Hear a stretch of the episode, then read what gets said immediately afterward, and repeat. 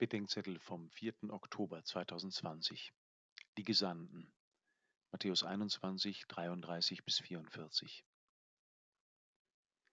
Was mich am Glauben der Juden und Christen so fasziniert, ist, dass die Suche des Menschen nach Gott sich umkehrt.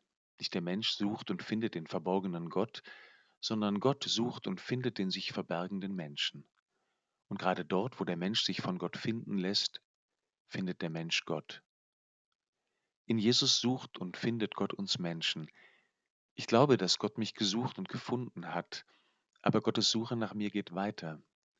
Wir sind gefunden, aber noch immer sucht Gott uns in der Kirche auf, wie ein Weinbergsbesitzer seine Pächter. Er sucht uns auf durch seine Diener, die ungehört bleiben.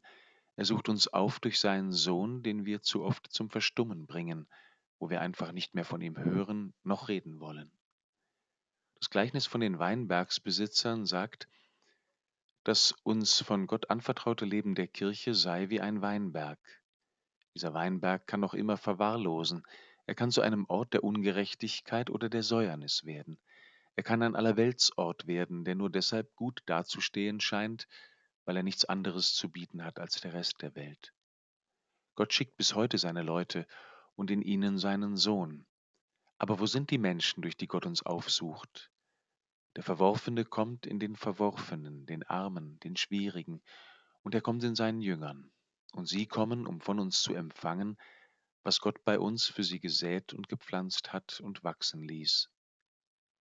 Guter Gott, wenn die Deinen kommen, dann lass uns die Gaben erkennen, durch die du selbst von dir erzählst, durch die du selbst den Menschen dienst und ihnen ein Zuhause gibst für den Weg, der noch vor uns liegt, zu dir.